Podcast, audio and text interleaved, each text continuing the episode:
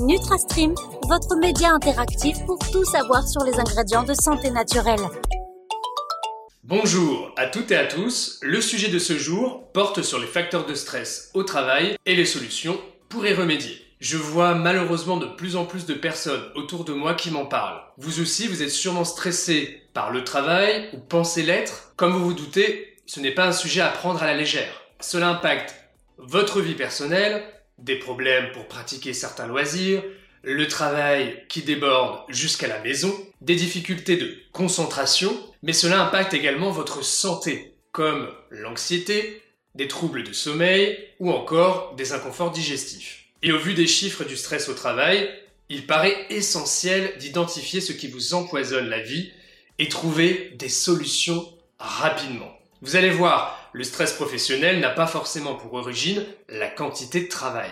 Alors, quelles sont les causes et facteurs de stress dans le milieu professionnel et comment les prévenir? C'est ce que je vous propose dans ce podcast. Il faut savoir que l'INRS, l'Institut national de recherche et de sécurité pour la prévention des accidents du travail et des maladies professionnelles, a classé les facteurs de stress au travail en six catégories. Je précise qu'il n'y a pas de hiérarchie. Reconnaître ces facteurs vous donne les clés pour mieux gérer le stress au travail. C'est la raison pour laquelle vous retrouverez quelques solutions à la fin de ce podcast. Première catégorie, les facteurs de stress liés aux relations de travail. Ce sont par exemple un manque de communication au sein de votre entreprise, l'absence de soutien auprès des collègues et ou supérieurs, un style de direction peu participatif, voire autoritaire, et peu de reconnaissance pour le travail accompli. Pour diminuer les tensions dues aux relations de travail, il faut veiller à avoir une bonne communication avec les autres. Ce n'est pas forcément vous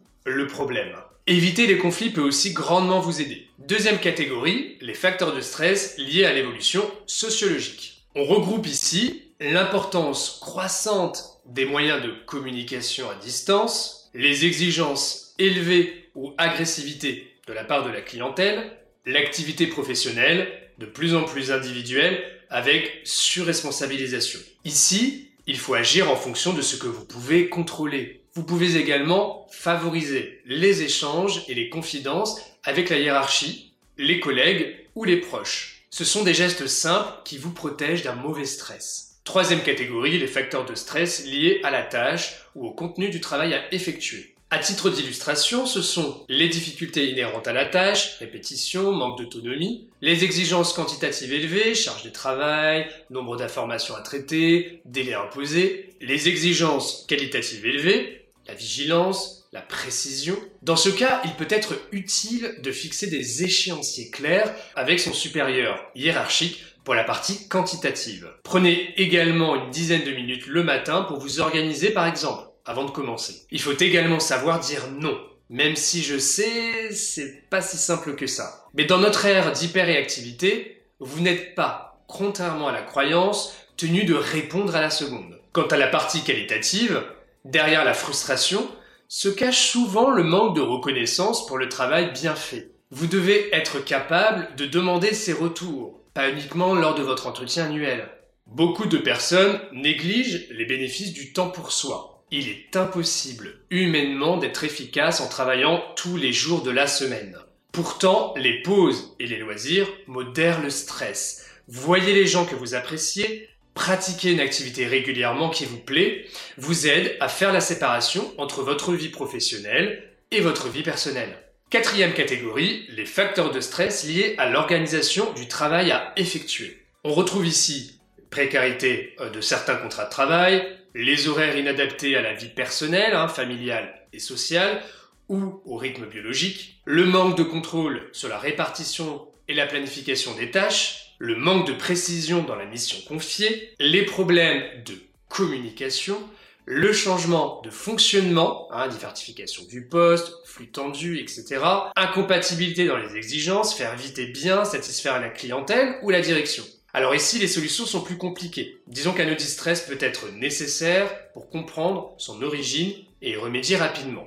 D'ailleurs, j'en profite pour vous parler des ingrédients de santé naturels qui peuvent vous aider. Ils sont regroupés dans l'article que je vous ai mis en dessus de ce podcast. Cinquième catégorie, les facteurs de stress liés à l'environnement physique ou technique. Cela concerne les nuisances sonores sur le poste de travail, bruit, chaleur, humidité, voire une mauvaise configuration du site ou du poste de travail, manque d'espace, éclairage inadapté, etc. Il faut bien entendu en parler avec son supérieur ou les ressources humaines. Pour les bruits excessifs, vous pouvez aussi prévenir le CHSCT, Comité d'hygiène, de sécurité et des conditions de travail, ou l'inspection du travail. Une partie doit aussi venir de vous. Je pense notamment à la position assise. On peut toujours améliorer les conditions de travail. Par exemple, prenez le temps de faire des étirements tout au long de la journée, de mieux vous placer pour votre dos, de reposer vos yeux en regardant au loin par exemple. Sixième et dernière catégorie, les facteurs de stress liés à l'environnement macroéconomique de l'entreprise. On entend par cette catégorie la mauvaise santé économique ou l'avenir incertain de l'entreprise, la compétitivité et la concurrence. Alors, quelle prévention? L'employeur doit assurer la sécurité et protéger la santé physique et mentale de ses salariés au travail. Pour remplir cette obligation, il doit privilégier les actions de prévention collective. Celles-ci permettent en effet d'agir sur les causes du stress plutôt que sur ses symptômes. Après avoir vu ces six catégories de facteurs de stress au travail et les premières solutions à mettre en place, vous pouvez en parallèle adopter des rituels pour vous aider à gérer ou même traiter le stress. Je pense notamment à l'acupuncture, la luminothérapie, la sophrologie, le sport, la méditation qui ont vraiment fait leurs preuves. Concernant les ingrédients de santé naturelle, certains sont particulièrement efficaces. Parmi ces remèdes naturels, vous pouvez vous tourner vers les plantes adaptogènes, telles que la rhodiola, qui vous aide à vous adapter au stress, ou encore le ginseng, qui aide votre organisme à résister au stress. Pensez également aux vitamines et minéraux, surtout le magnésium, les vitamines B et C, qui contribuent à des fonctions psychologiques normales et participent au bon fonctionnement de votre système nerveux. Pour reconnaître leur qualité afin de maximiser leur efficacité, vous pouvez cliquer sur le lien en dessus de ce podcast pour gérer son stress. Évidemment, en cas de doute sur un éventuel épuisement professionnel, hein, burn-out, dépression ou encore de stress chronique, il faut absolument consulter votre médecin. C'est tout pour aujourd'hui. Si vous avez aimé ce podcast, n'hésitez pas, le petit pouce bleu sur YouTube ou la note pour les plateformes de podcast. N'hésitez pas également à activer la cloche et à vous abonner pour prendre en main votre santé naturellement. À très bientôt sur NutraStream et vive les ingrédients de santé naturelle.